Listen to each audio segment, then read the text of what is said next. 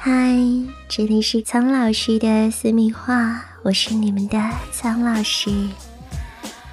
我知道很多人在爱完之后呢，一般都会选择睡觉，好一点的呢就搂在一起说点情话。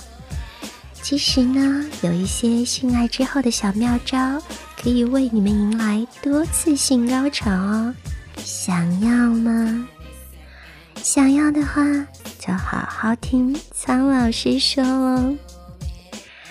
在高潮过后呢，其实有的时候你们两个人根本不需要用任何身体上的接触，你们只需要平躺在毫无压力的情况下聊聊天就可以了。不过千万不要聊什么严肃的话题哦，尤其是女人，可不要说，哎。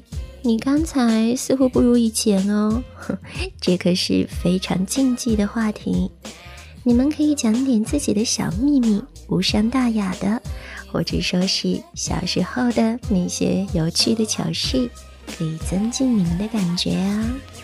而男人呢，虽然不喜欢交头接耳的传颂着调情爱抚有多销魂，不过这并不表示男人不喜欢舒舒服服的躺在你身边，与你整晚的相拥在一起。所以，就算你的男人办完事的时候总是一副酥麻疲软的样子，可是呢，维持好的肢体接触，其实会延续他的。满足感。另外呢，如果你们有过深的经历，但是又不打算再玩一次，不如来一个激情小游戏呀，还可以让两个人的亲密感更上一层楼。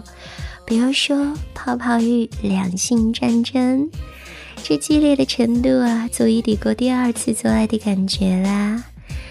或者说，在澡盆里浇一点精油，两个人一起洗一个鸳鸯浴，打一个枕头仗，或者放点音乐，来一个裸体共舞。当然啦，我也知道有一些人精力可是旺盛的哦，有时候结束只是另一回合的开始。那么既然如此，就可以尝试一些不同的视觉体验了。比如说，女人为男人跳一段艳舞，让他看你边扭边套上性感的蕾丝内衣，挑逗他，再让他把那些东西从你的身上扒下来。没有这些道具也没关系啊，女人可以穿着男人的衬衣，然后打开胸前的纽扣。